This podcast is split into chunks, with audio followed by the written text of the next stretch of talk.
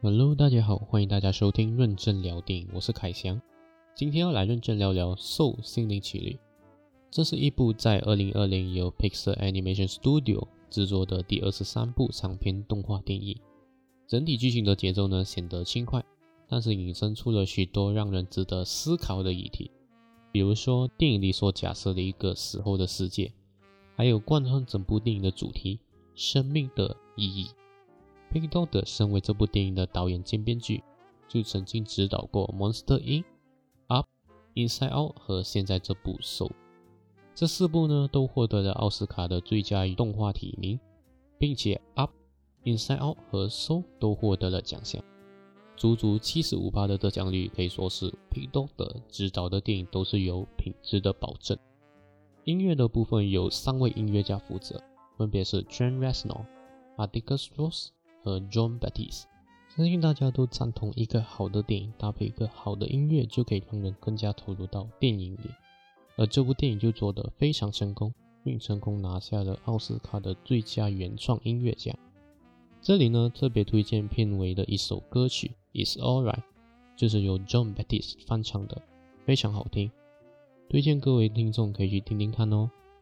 毕竟这是一部去年的电影了。我来大致介绍一下这故事的剧情吧。故事讲述一位中学音乐老师 Joe Garner，接下来我们简称他为 Joe。人到中年后，仍抱有一个在爵士乐队担任钢琴手的梦想。在他终于得到一个千载难逢的机会，也就是和他的偶像 Dorothy Williams 一起为他的爵士乐队演奏时，却意外的跌入了下水道，陷入了昏迷。醒来后，发现自己以灵魂的状态来到了 The Great Beyond 做古毕业班。这个地方就是有着一个阶梯，通往一个象征着死亡的巨大白光。不甘心的 Joe 不愿在离梦想如此之近的时候就结束他的人生，在拼命挣扎后，却跌入了 The Great Before，也称作投胎先修班。这里呢，有着很多个全新的灵魂在塑造自己的性格。并且要找出关键性的火花来填满地球通行证，就可以成为一个人类，也就是投胎做人的意思。肉在这里想尽办法要重回人间，却阴差阳错的成为了 Twenty Two 的导师。由于 Twenty Two 并不想投胎为人，于是 Joe 就和 Twenty Two 达成了一个交易，就是 Joe 帮助 Twenty Two 找到最后的火花，并填满他的通行证。Joe 就可以用这个通行证回到人间了，而 Twenty Two 呢就可以摆脱这个通行证，并可以继续活在 The Great Before。故事就此展开。这部电影呢和 Inside Out 有一点相似，因为都是导演的一次脑洞大开。不一样的是，Inside Out 假设的是一个人的内心世界，而 Soul 呢是假设一个人死亡后和一个灵魂出生前的世界。还记得刚刚提到的《The Great Beyond》里面一个巨大白光吗？后面其实并没有说明这个巨大的白光是会通往哪里的。不过我们可以理解为，如果你真的走过去了，就是真正意义上的死亡。导演贝多德在创作这部电影的时候，其实参考过非常多宗教类型的资料。这里呢，为了避免冒犯到别的宗教，就没有特别说明光圈代表的是什么。不过，如果强行理解的话，可以把它理解为跨过去了就是天堂，跨过去了也有可能是地狱，还有可能跨过去了其实是一片虚无。然后刚刚也有提到过了，The Great Before 投胎先修班，其实在电影里有提到过一个非常细思极恐的细节，在这里呢有提到灵魂的性格，其实在出生前就已经注定好了。因为呢，都是 Jerry 随机分配的。Jerry 就是《The Great Before》里面的一个辅导员，就是辅导这些灵魂去找到自己的性格。不过其实是 Jerry 随机把他们分配好的。比如说，如果我是 Jerry，我把这批灵魂分配去自大的性格，我把那批灵魂分配去自私的性格。如果把剩下的这批呢，我把它分配去，嗯。害羞的性格吧。这里为什么我会说细思极恐呢？因为其实这里暗示了人类其实是没有自我意志的，也就是没有所谓的一个人类的自由意志。因为我们的性格早已经在出生前就已经被注定分配好了，在我们所谓的那个地球通行证上，而不是我们认为我们一个我们每个人的性格都是由种种因素所导致的。比如说，我们的性格其实是嗯，由教育、周围的环境，或者是身边的家人和朋友，这种种因素加起来所影响，形成了我们现在这样的性格，都不是。这部电影里面所提到的，其实就是注定好的，不管你后期的那个培养啊、被影响啊，都不是，都是注定好的。这里呢，就是我会认为为什么细思极恐的一个部分。不过呢，我也不用过于在意或者是过于恐慌，因为这只是导演的一个想法。其实这设定单纯来看的话，还是挺有趣的。这部电影呢，其实是在今年的四月二十五号，也就是第九十三届的奥斯卡颁奖典礼得奖的。当时我的感觉呢，除了这部电影真的是实至名归之外，也有种理所当然的感觉，因为我觉得这部电影给我的感染力很强。我觉得看完这部电影的人呢，都能有种感觉，这种感觉呢叫做感同身受。为什么我会认为这部电影是这个时代每个人都需要的一部电影呢？因为看完这部电影的人呢，或多或少都能在 Joe 的身上看到了些许自己的影子。接下来呢，会解析。Joe 的整个心路历程，从一开始的电影呢，到电影结束，他的心路历程是怎样能体现出生命的意义这个主题呢？Joe 从一开始，其实我们可以看得出，他对他的梦想是非常坚持的一个人，也就是参加爵士乐队，然后表演钢琴。他可以说是为了爵士乐而活的一个人。在他得到全职中学音乐教师的时候。他并没有表现出很开心，反而是有一点尴尬和苦笑，因为这其实不是他要的梦想，这不是他想象中的一个人生，因为他就是喜欢爵士乐，想要参加一个爵士乐队表演钢琴，这也会成为他一个人生的目标，也是他唯一的一个梦想，他想要做的一件唯一的事情。然后在之后，他和短笛兔去到 The Great Before 的时候。他看到了他整个人生的片段。他一开始想要向短笛兔炫耀他的人生，关于爵士乐的怎样如何成功的部分。可是呢，他却看到很多他在他的人生里面很多都是失败的片段。比如说，都是他面试一些爵士乐队而遭到拒绝的片段。这个时候呢，他看到了这么多他失败片段过后，他突然发现到他的人生很凄惨。于是他说了一句：“我觉得一个人能说出这种话，应该是很绝望的吧。”他说了：“My life was meaningless，我的人生毫无意义。”这个时候呢，他想起了他有一个成功的机会，就是他和 Dorothy Williams 一起演奏的一个机会。这个时候呢，使他更迫切想要回去，因为这可能就是他成功的唯一一次机会。他为了梦想呢。可以说是不择手段的想要回到身体吧。这个时候呢，其实他是一个非常极端的人。为什么我那么严重的批评 Joe 是一个极端的人呢？因为那个交易，也就是 Joe 帮对对度找到他最后的火花，并填满那个通行证，而 Joe 就可以用这个通行证回到他的身体去，去实现他的梦想。可是这个时候，Joe 难道他不知道吗？如果他真的拿掉了 Twenty Two 的通行证，可能会害到 Twenty Two 永远失去投胎为人的机会。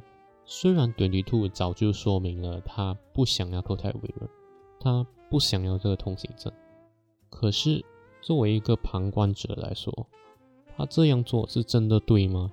为了实现梦想去剥夺一个人投胎为人的机会，这真的对吗？在 Joe 与 Twenty Two 接下来的一次意外中，他们一起回到了地球。这个时候的 Joe，他的心路历程步入了下一个阶段。我把这个阶段称作为 Joe 的自我怀疑，因为在这里，Joe 第一次对他的坚持产生了疑惑。Joe 和 Twenty Two 一起去到了 Des 的理发店找 Des 理发的时候，他以为 Des 的梦想是理发师，其实不是的。Des 其实并没有达到他的梦想，也就是从海军退伍后成为一名兽医。因为 Des 的女儿生病了，而 Des 就只能选择了理发学校，因为相比之下的费用比较便宜。这个时候，对立兔就很理所当然的对 Des 说：“那你只能成为理发师，一定很不开心了。”Des 反驳并说了，其实他很开心。因为可以认识到很多有趣的人，听到很多很有趣的故事，他也可以帮助许多人剪出满意的发型。Des 觉得他很幸福。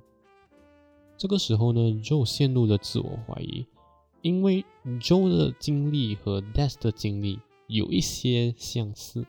如果 Joe 选择和 Des 一样，放弃他的梦想，并选择接受现在得到的这个。全职中学音乐教师这个职业的话，他能不能和 Des 一样获得幸福和开心呢？Joe 不知道，因为他也不想知道。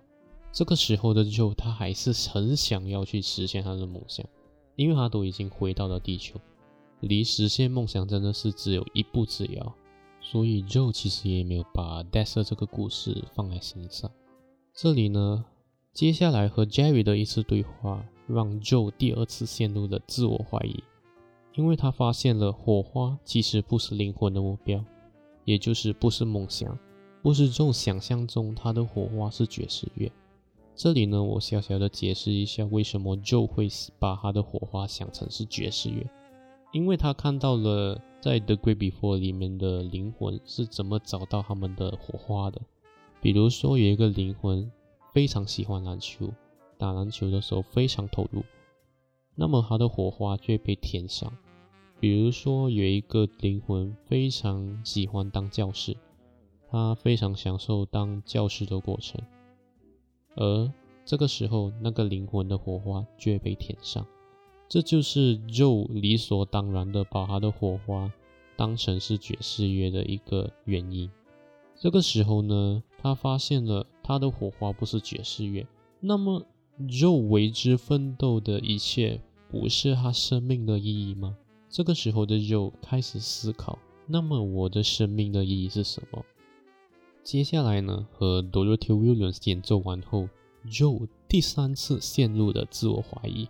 OK OK，我保证这次最后一次陷入自我怀疑哦，过后就没有了。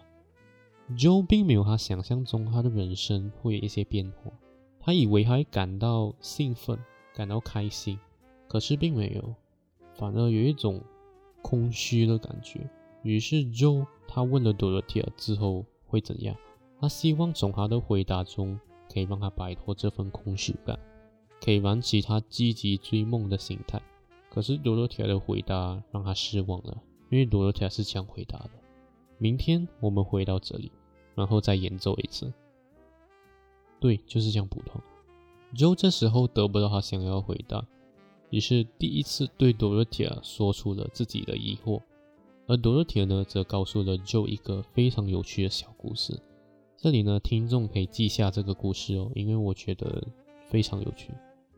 故事是这样的：有一只小鱼找到大鱼说：“我想要找到海洋。”大鱼感到很好奇的问：“海洋？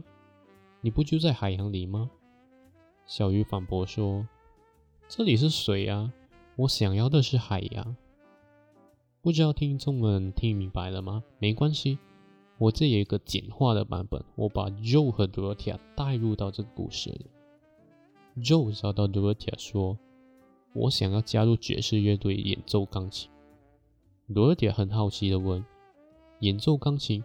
你不就正在演奏钢琴吗？Joe 反驳说：“这只是演奏钢琴啊，我想要的是加入爵士乐队演奏钢琴。”其实呢，Joe 其实早就达到他的梦想了，也就是演奏钢琴。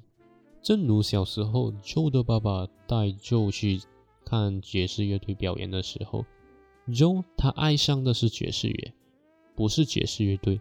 这个时候的 Joe 他还没有意识到这一点，而接下来呢，Joe 的心路历程终于来到了最后一个阶段。我把这个阶段称为“我找到了生命的意义”。这一幕呢，也是我整部电影来说个人最喜欢的一幕。Joe 在和 Dorothy 的对话过后，他独自一人回家，坐在钢琴面前随意弹着钢琴。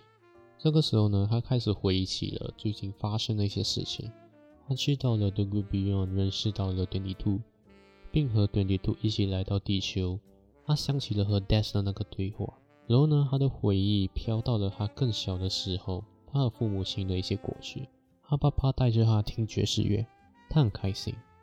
青少年的他享受着阳光，骑自行车，他很开心。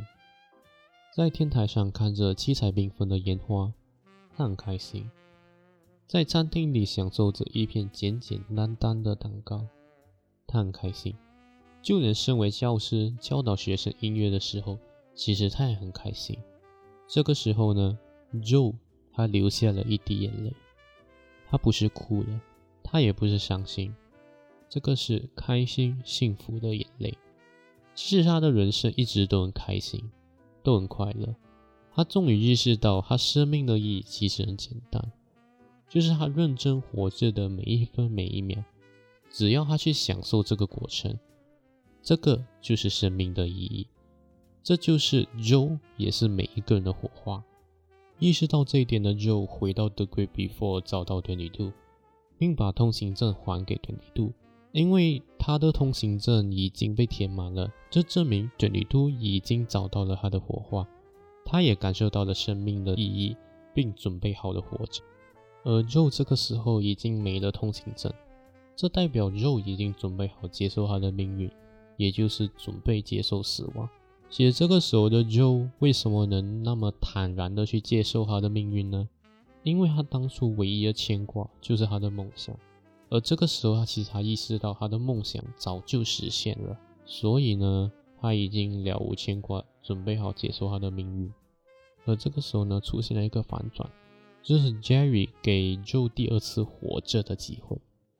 有些人可能会觉得这个反转不 OK，因为他有一点像是强行要让主角活过来的感觉。不过我觉得这个反转其实是 OK 的，因为。首先，Joe 并没有犯下什么罪大恶极的罪行而不能被原谅。然后再接下来，Joe 其实他已经意识到了他的火花，他明白了他生命的意义。这个时候的 Joe 其实比任何人都更懂得该怎样好好的活着。而这一点，我们也从他最后一句台词得到了验证。Jerry 问他：“你接下来会怎么活呢？”而 Joe 回答道：“I will live every minute of it。”我将珍惜每一分钟去活着。